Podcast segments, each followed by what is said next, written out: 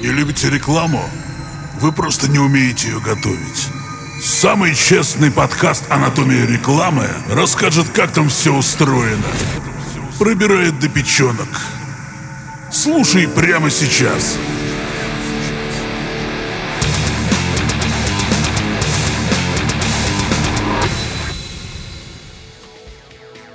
Доброго времени суток, дорогие друзья! С вами снова я, эксперт по рекламе Лена Кеслер и очередной выпуск подкаста «Анатомия рекламы». Мы с вами как-то взяли курс на то, что рассматриваем, как же продвигаются разные бизнесы, а, какие методы они используют. И сегодня у нас а, очередной кейс по продвижению и вообще, в принципе, по структуре, скажем, довольно-таки интересный бизнес, который касается дизайна и инфобизнеса в том числе. Про это тоже сегодня с вами поговорим. Э, в гостях э, у нас Кристина Дмитриева, которая поможет с этим разобраться, бренд-дизайнер, создатель первой в России дизайн-школы для девушек. Кристина, привет. Здравствуйте. Спасибо, что позвали. Очень приятно здесь быть. Кристина, расскажи, пожалуйста, эм, вот дизайн-школа для девушек. Во-первых, я первый раз такое слышу, чтобы была дизайн-школа какая-то по Э, гендерному признаку. А, чем отличается дизайн школ для девушек от дизайн школ для всех? Не, не вы первые, кто интересуется этим вопросом, задается этим вопросом. А, начну с того, что я ни в коем случае не принижаю мужчин и никак их не э, дискриминирую. Дело в том, что так сложилось, что у меня на обучениях минимальный процент парней всегда был. Например, 4 мужчины на 200 девушек. И когда мы начинаем о чем-то общаться, я чувствую, что девушкам гораздо комфортнее делиться своими переживаниями или какими-то впечатлениями. Э, или мне, например, давать какие-то задания там, по йоге, по уходу за собой, по всему э, для девушек, больше для женской аудитории, чем для мужской или смешанной. И вообще я пришла к тому, что дизайн — это не только профессия, это в целом образ жизни, и мне хочется создавать э, комьюнити девушек, которые сильны не только в технической составляющей, не только в твердом навыке, но и в целом сильны по жизни и знают, чем они хотят заниматься или могут узнать благодаря нашему обучению. Э, поэтому меня очень заряжает та идея, что я могу создать комьюнити, где девушка сможет полностью реализоваться, расслабиться и прокачать и навык дизайна, и при этом еще выстроить гармонию в своей собственной жизни. Как вообще возникла идея создания э, вот такого бизнеса? Он же у вас существует э, виртуально, можно сказать, да? То есть у вас нет офлайн Да, пока что да. Угу. Это в планах, но пока что да, пока что онлайн. Вот как возникла идея, что вот вы будете э, в инфобизнесе, например, себя реализовывать? Изначально, как специалист-дизайнер, я пришла в инфобиз как чисто исполнитель. И вообще никогда не думала про то, что я буду учить прям по-крупному учить. Я могла там давать советы, давать консультации, но вот так, чтобы делать собственное обучение, нет, не предполагала. А потом даже, если честно, у меня стерто вообще напрочь это воспоминание. У меня только есть воспоминания, как я создала первый интенсив по Тильде. Я на тот момент еще учила разработки сайтов. И постепенно начала втягиваться и поняла, что мне очень хорошо получается говорить, у меня хорошо получается простым языком доносить сложные вещи. И мне очень нравится этот обмен энергиями, когда ты учишь людей и когда ты создаешь что-то свое, за что ты отвечаешь. Э, и мне нравится сам процесс продажи, создания, упаковки, э, нюансов всех. То есть все, что я разрабатываю, снимаю, записываю, приносит огромное удовольствие. Угу. И поэтому, да, а вот э, к самому процессу, который приносит вам удовольствие, а, вы как, как вот спонтанно, как я поняла, так вот начали этим заниматься? Или все-таки вы рассматривали, как вообще, в принципе, продвигаются курсы какие-то вот на схожую с вами тему? Или это, Нет, я никогда... По, по наитию просто? Да. Э, ну, изначально у меня появился продюсер, я не сама это все запускала. Естественно, я это запускала с командой, но я это делала абсолютно вслепую. У меня правило, я никогда не смотрю за конкурентами. Я не смотрю за конкурентами, потому что я знаю, что когда у нас очень большая насмотренность в какой-либо сфере, делая что-то похожее, мы все равно неосознанно будем повторять. Я не хотела повторять, я хотела изучать сама и делать лучше я сделаю свои ошибки, чем я возьму у кого-то что-то и не знаю, это будет не мой путь, это будет чужой путь, уже пройденный. Зато я теперь могу написать книгу по тому, как учить людей. И как вообще эти все нюансы. А вот схемы, которыми вы пользуетесь, точнее бизнес-модели, не схемы, неправильное слово, бизнес-модели, которыми вы пользуетесь, они как-то отличаются от того, что есть? Э, или вы выработали какую-то свою бизнес-модель? Поясню вопрос. Э, очень часто мы с вами сталкиваемся с э, так называемым инфо-цыганством, когда мы приходим на какие-то бесплатные вебинары, которые начинают эту воронку продаж, где тебя обрабатывают и продают тебе какой-то курс, причем Естественно, там есть инструменты манипуляции определенные, э, когда ты должен сразу немедленно что-то там купить, вот э, иначе будет какая-то потеря выгоды и прочее. А, и у меня просто есть подруга, которая э, тоже занимается курсами психологическими, психологию ведет, к ней люди записываются. У нее вообще другая модель. У нее такая модель, как я сейчас описываю, воронка продаж, когда мы берем Э, сначала широкую аудиторию на какой-то бесплатный э, мастер-класс, а потом ее на курс записываем, вообще не сработало. Мне нужно работать ровно наоборот. Вот мы сегодня с ней общались как раз по этому поводу. Она говорит, ко мне приходит сначала на курс, э, чему-то учится, потом уже говорит, давайте марафоны проводить, давайте еще что-то. Говорит, получается, что люди сначала влюбляются в мой продукт, а потом они уже хотят что-то, чего-то большего. И получилось так, говорит, что я пыталась сделать сначала бесплатные марафоны, выяснилось, что людям не хватает навыка, чтобы эти бесплатные марафоны как-то пройти. И вот им интереснее сначала научиться, потом они говорят, давайте сами мне какие-то задания. Ну, видимо, зависит от продукта. Просто у нее такой необычный продукт психологический, который работает э, в плане воронки продаж наоборот. У вас э, воронка продаж типичная для инфобизнеса или она все-таки вот э, сформирована как-то под вас? Я бы сказала, что порядок типичный но нельзя сказать, что вообще никак это нельзя сравнивать с э, форматом инфо-цыганства, потому что э, я всегда изначально шла через честность. У меня не получается выжать из себя эмоции какие-то, которые нужны там для дожатия.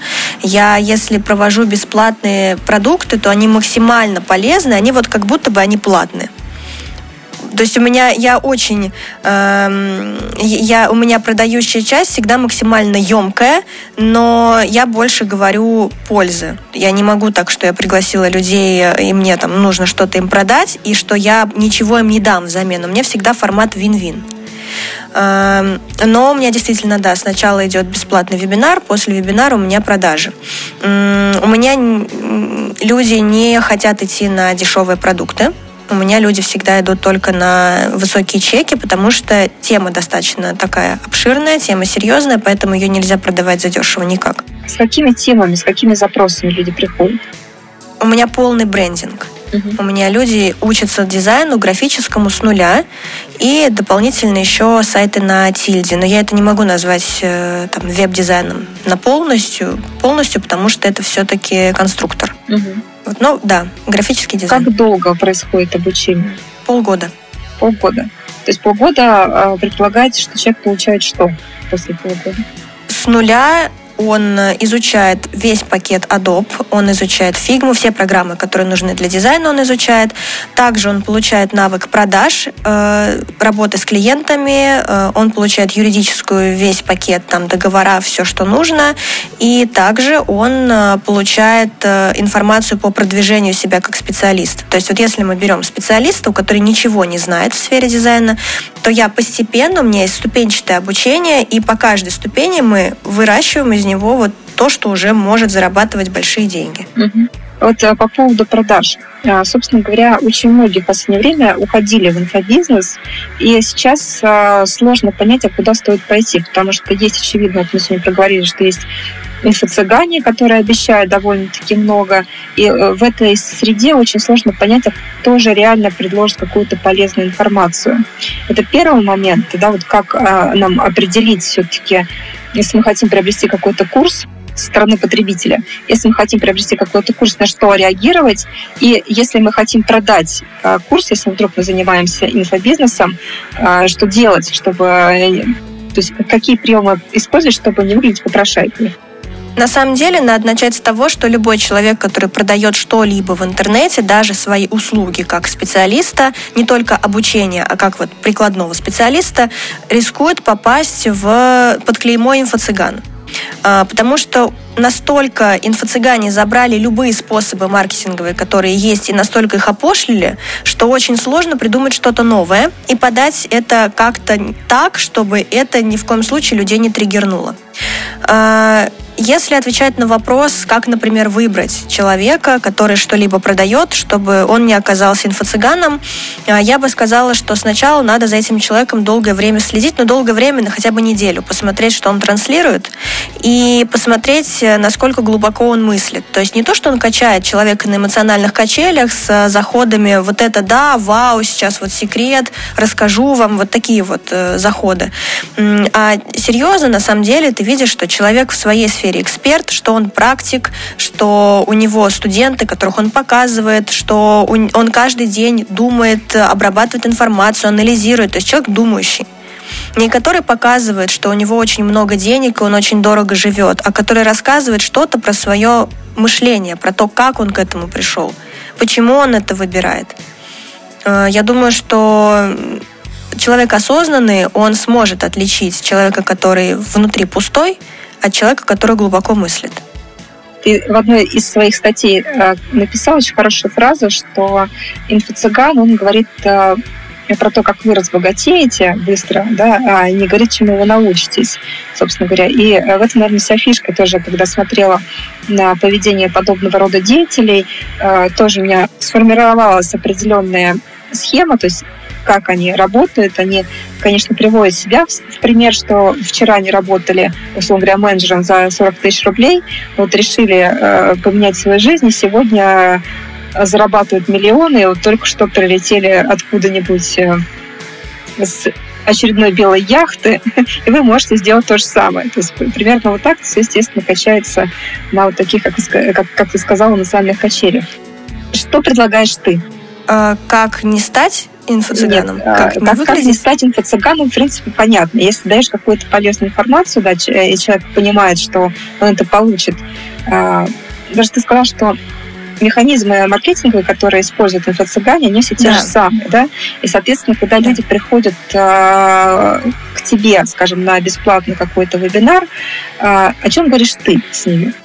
Я говорю про актуальные проблемы, которые есть сейчас в моей сфере. Э, даже если я говорю, например, про то, как э, дизайнеру выйти на доход 100 тысяч рублей, во-первых, я ставлю реалистичную стоимость. Я ставлю не 500, не полтора миллиона, я ставлю 100, потому что я знаю, что, например, 100 это вполне реальная цифра, которая вот взяв то, что я дала на вебинаре и э, применив вот эти шаги, действительно применив, можно выйти действительно на этот доход. И я к этому э, Э, прикручиваю актуальное состояние, например, клиентов, актуальную ситуацию на рынке, я анализирую ее, я смотрю, какие сейчас работают приемы, и также я ориентируюсь на запросы своей аудитории, которые мне обычно пишут, и на запросы своих студентов, которые, например, только пришли, или с чем они столкнулись, когда они вот закончили, например, чего им не хватает все-таки, что болит больше всего. Я это все суммирую и выдаю. Угу. Потому что я знаю, что я могу сколько угодно говорить про это. Мне не жалко абсолютно про это рассказывать, потому что я знаю точно, что человек, ну, человека для того, чтобы у него получился результат, нужно взять лично. Очень мало людей могут взять и использовать. Ну, на самом деле, да. А, вот обычно, когда к инфо-цыгану, да, ты сможешь зарабатывать миллионы через, а, говоря, два месяца, понятно, что если бы это работало, то все были бы миллионерами, потому что довольно-таки большой поток людей между, э, через себя прокручивают. Вот у тебя какой процент э, того, что твои слушатели достигают успеха? Ну, я так статистику, если честно, даже не считала, потому что слушателей очень много, и про свои положительные результаты мне пишут не очень много, но они есть.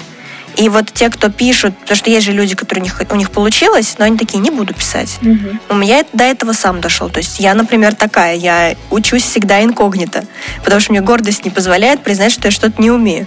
Но девочки, которые пишут, они пишут не просто там «спасибо, ты мне помогла», а э, большое полотно по тому, как их жизнь поменялась. Если мы берем соотношение курса, то у меня где-то, наверное, 60% доходимости до вот результата, который должен быть. Угу. И это в разрезе курсов считается прям хорошим результатом. Угу. Есть ли у тебя синдром отличницы? Нет. Нет. Ты не стесняешься себя продавать и э, просить вот за свои услуги довольно-таки, как сказал, большой чек? Был ли Я бы сказала, момент, э, который конечно. бывает, который нужно преодолеть людям, которые продают, допустим, свои знания? Я просто сама такая же, мне э, сложно преодолеть этот вот порог. То есть как продать себя, как продать свои знания.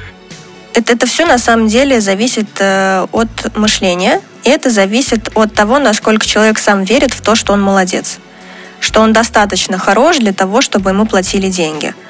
Э, насколько человек устойчив перед хейтом, например, который может появиться, если человек начнет продавать свои услуги. Потому что чего на самом деле люди боятся, когда они продают, что их осудят за то, что они любят деньги. Любить деньги – это нормально вот э, признать, что я люблю деньги, это было самым важным, что я, наверное, сделала. Потому что мне нравятся они. Я, никто не работает за чистое удовольствие. То есть э, важно очень любить то, чем ты занимаешься, но говорить, что ты это делаешь просто потому, что ты это делаешь, ну, это немного лукаво. Мгм. Ты сказала про хейтеров. А много хейтеров а, вот, э, у тебя Да. лично бывает, да? Чем популярнее, да, чем популярнее я становлюсь, чем даже не то, что популярнее, чем больше я заявляю, что я классная, тем больше люди стараются доказать мне и себе, что это не так. И поэтому, Как когда думаешь, я продаю, потому что нельзя э, у нас такой менталитет. Нельзя говорить, что ты в чем-то молодец. Но Я хочу заметить, что это происходит обычно инкогнито. Я думаю, что если бы люди э, М, один на один, вряд ли бы они это, это все могли высказать. Видимо, происходит какое-то эмоциональное удовлетворение. Поэтому для тех слушателей наших, которые тоже думают о том, не пойти ли в инфобизнес, не зарабатывать ли деньги там, а, имейте в виду, что хейтеры будут, и к ним нужно относиться определенным образом, но в частности спокойно. Нужно, нужно ли на них реагировать? Нужно ли отвечать на их а, а, вот эти выступления, или ты просто это игнорируешь? Ну, вообще я человек, который очень тяжело воспринимает критику. На самом деле, э, вообще никто не должен воспринимать критику. Критика обычно непрошенная. Потому что если э, человек спрашивает обратную связь, то это обратная связь. А критика это не всегда непрошенная ситуация. И если так рассматривать, то хейтеры это по сути навоз, который удобряет. И если мы вступаем с ними в полемику, то мы это делаем исключительно ради статистики. Чем больше комментариев, неважно каких, нигде не считается, что это за комментарии, тем дальше продвигается контент, который мы создаем. Но я сама предпочитаю либо блокировать, либо игнорировать, просто потому что я не хочу, чтобы это было в моем пространстве информационном. А Важно ли э, то, чтобы каждый урок, который ты даешь, или, скажем так, на, на- давай, давай про бесплатные э, мастер-классы, да, которые первый поток Мгм. посетителей к тебе приводит. Э, насколько реально ценную информацию там даешь? Остается ли что-то в запас, что можно уже э, дать на платном курсе? Я всегда даю максимально ценную информацию. Я больше скажу, даже когда я пишу бесплатные статьи, например, я делаю воронку и через Reels э, говорю, так, пришлите мне кодовое слово и присылаю статью. Статья уже стоит денег, однозначно, но я ее даю бесплатно. Потому что, опять же, повторюсь, люди не применяют то, что они получают. Это как э, читать и слушать огромное количество психологической, эзотерической любой мыслительной литературы. Это помогает на момент прослушивания, но потом ты возвращаешься в свою же комфортную жизнь, где ты ничего не делаешь. Э, Полностью согласна, поскольку у меня довольно-таки много студентов. Э, Лекции обычно про- мимо ушей пролетают, потом начинаешь на практике все это применять, выясняется, что никто ничего не помнит. То есть прослушали и забыли. Примерно вот так. Да, вот. но если мы, например, берем один из вебинаров, то я рассказываю, например, как дизайнеру там, прийти к 100 тысячам рублей. У дизайнера должно быть хорош- хорошее простроенное портфолио с качественными работами. Естественно, что эти качественные работы не делаются за один вебинар. Это нужно делать на курсе, разбирая программы и вникая прям вот в самый корень, почему у человека, например, почему он не видит стилистику и разбираться, что ему нравится. Но это в любом случае персональная работа или работа с куратором. Поэтому я абсолютно ничего не теряю. Каждый человек может стать дизайнером, вот, который к тебе приходит. Э, Просто я как э, человек, который э, связан с дизайном, с копирайтингом, скажем так, иногда я рассказываю студентам приемы копирайтинга. Но я точно понимаю, что сколько бы они ни пробовали, вот есть предрасположенность к этому или нет. То есть если нет, то ничего не получится. Если есть, то можно дотянуть. Как с дизайном? Я бы сказала, что это надо любить. Если человеку действительно нравится эта сфера, потому что она же специфическая. Для того, чтобы стать дизайнером, не надо, например, уметь рисовать, но надо уметь видеть видеть тренды, видеть красоту и самое главное, очень сильно это любить.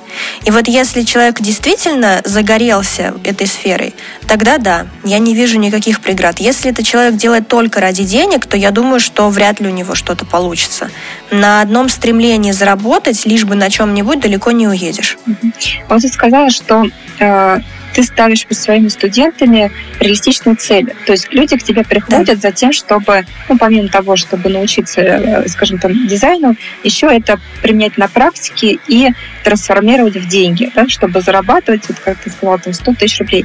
Означает ли это, что вот такая цель а, – это э, важная, важная составляющая э, для любого человека, который идет в инфобизнес. Вот человек, например, хочет человек хочет э, быть экспертом по маркетингу и идти э, вот в этот инфобизнес. Он э, должен ли ставить перед своими студентами такие же цели, что они смогут зарабо- заработать? Или если цель заработать не ставить, то и инфобизнесом заниматься не нужно? То есть, если это не имеет, так. Э, не имеет денежного воплощения. То есть, если посмотрим на инфо-цыган, они э, предлагают, э, на что они ловят? На то, что у человека болит. У человека болит всегда, когда нет денег. То есть, люди приходят, хотят особенно ничего не делать, но быть богатыми. И поэтому существуют вот эти вот все инфо-цыгане, которые им это все обещают и на их ожиданиях играют. К тебе приходят люди, которые хотят чему-то научиться, может быть, получить какую-то новую профессию, но тоже на этом зарабатывать.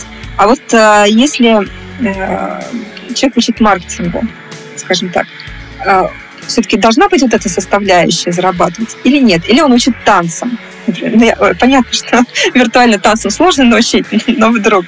То есть должна ли быть всегда вот эта денежная составляющая? Если ты занимаешься инфобизнесом, должно ли быть это в обещаниях к целевой аудитории? Или нет? Нет. Я никогда не любила продвигаться через то, сколько денег они заработают.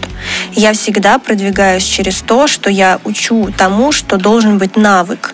Важно качественно делать свою работу. Качественная работа стоит денег. И даже вот у меня блог про продажи, он стоит в самом конце, потому что я говорю, что сначала вы научитесь хорошо делать, а потом давайте я вам расскажу, как вам понять, что вы делаете хорошо и запросить за это деньги.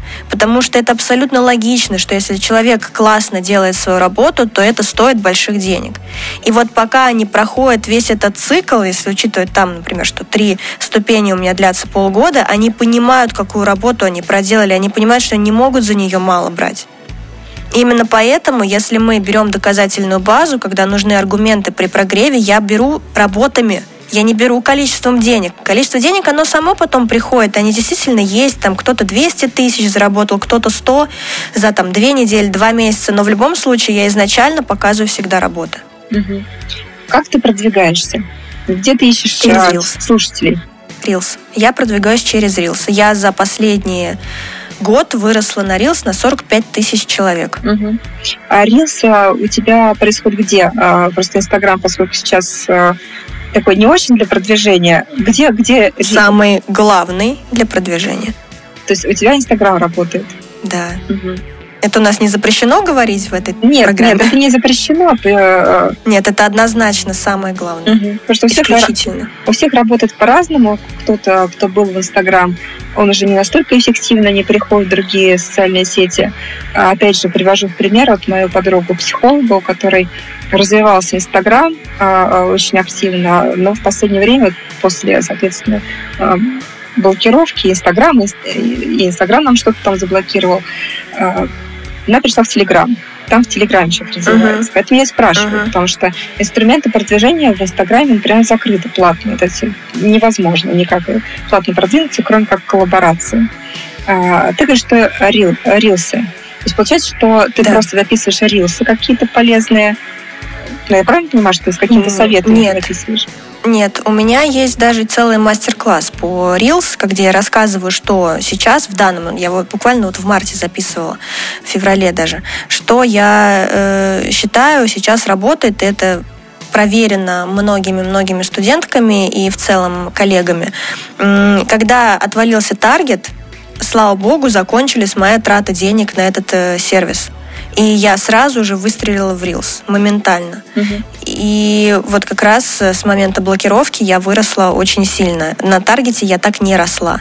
Я не записываю полезное, потому что я сейчас вышла на уровень другого дизайнера, я наставник, и я работаю с компаниями, с крупными как бренд-дизайнер. Плюс у меня школа. Мне нет смысла выкладывать э, полезные какие-то вещи. Я выкладываю образ жизни.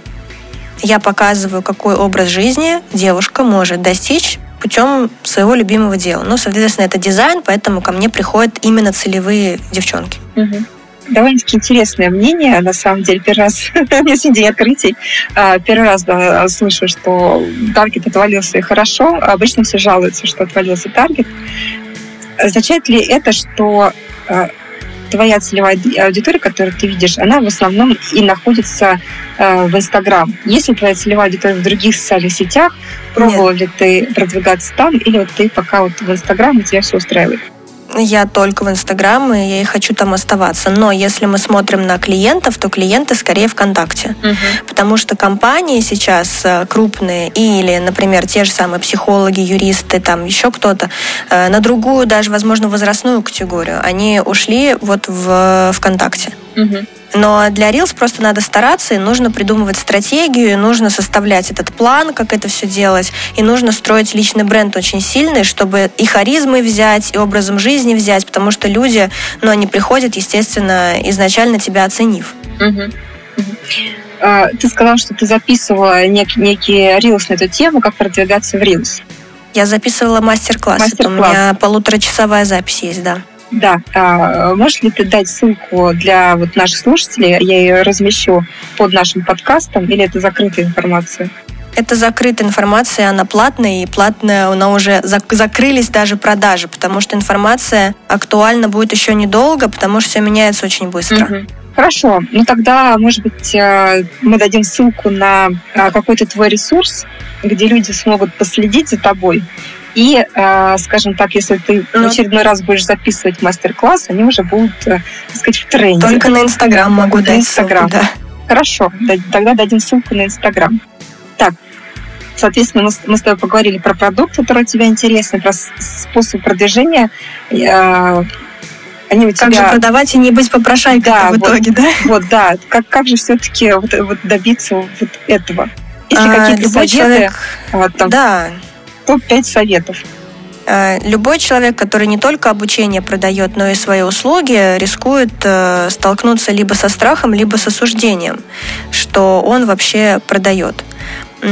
Основной затык у людей, когда они что-либо продают в интернете, это то, что они недостойны этих денег, и что их осудят. Наверное, это самые вот два э, главных страха.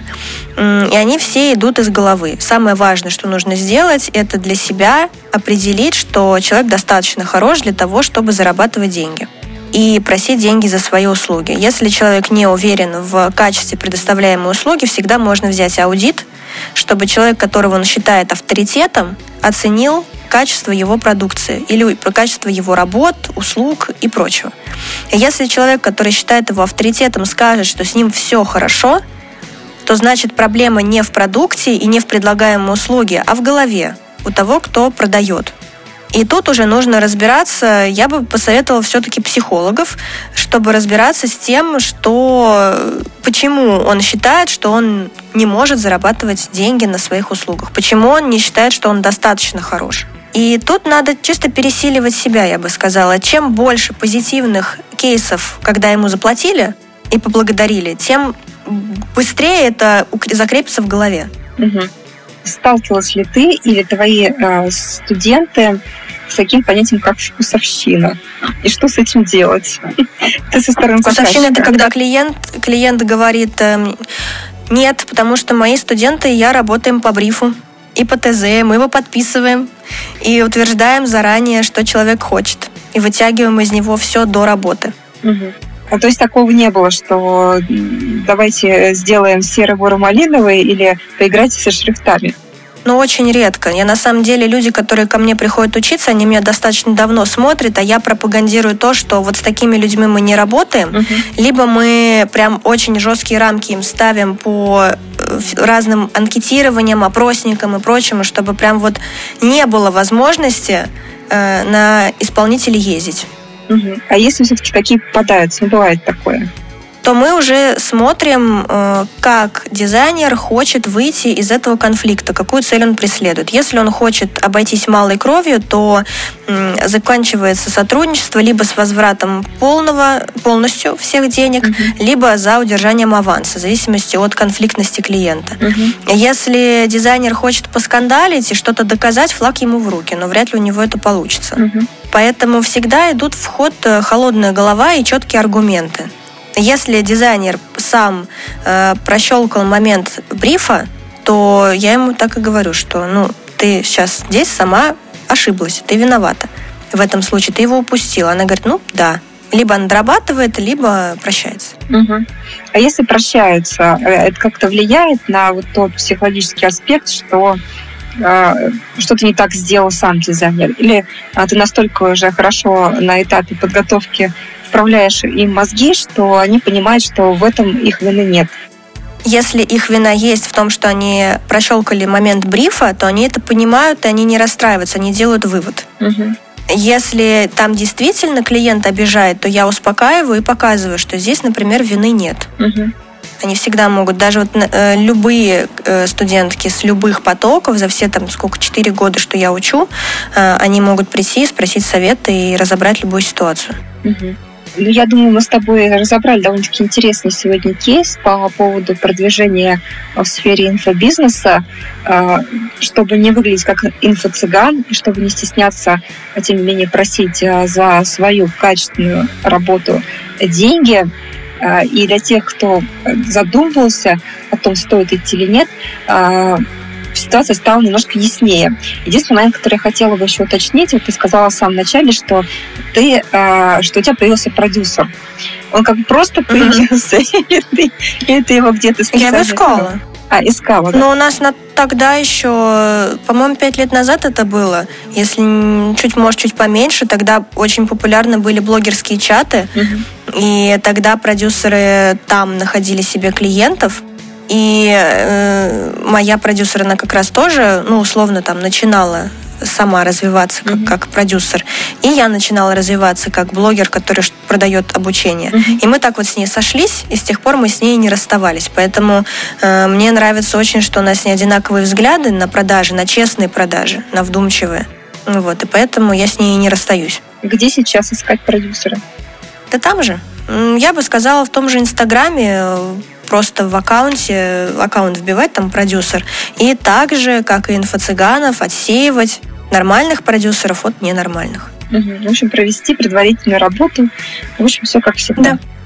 Да, да, хорошо. Думать всегда надо думать. Да, всегда надо думать своей головой, да, и не бросаться на а, завышенные обещания. На красивую картинку, красивую вот эту одежду, всю пиджаки, там все такое богатое, дорогое, да.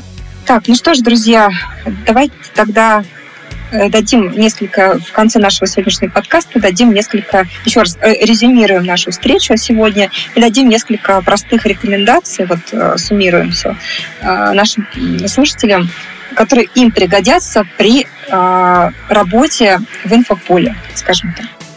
А, значит, первое, что нужно, это быть готовым к хейту, любому. Что ты продаешь обучение, что ты продаешь услуги. Хейт – это удобрение, благодаря которому мы растем. А второе, нужно разбираться с тем, насколько человек уверен в том, что он классный, и что у него стоящие продукты, стоящее дело и хорошая компетенция. А третье, нужно понимать, что за качественную услугу, за качественный продукт всегда платится много денег – и изначально нужно делать упор на качество, а не на количество или на суммы.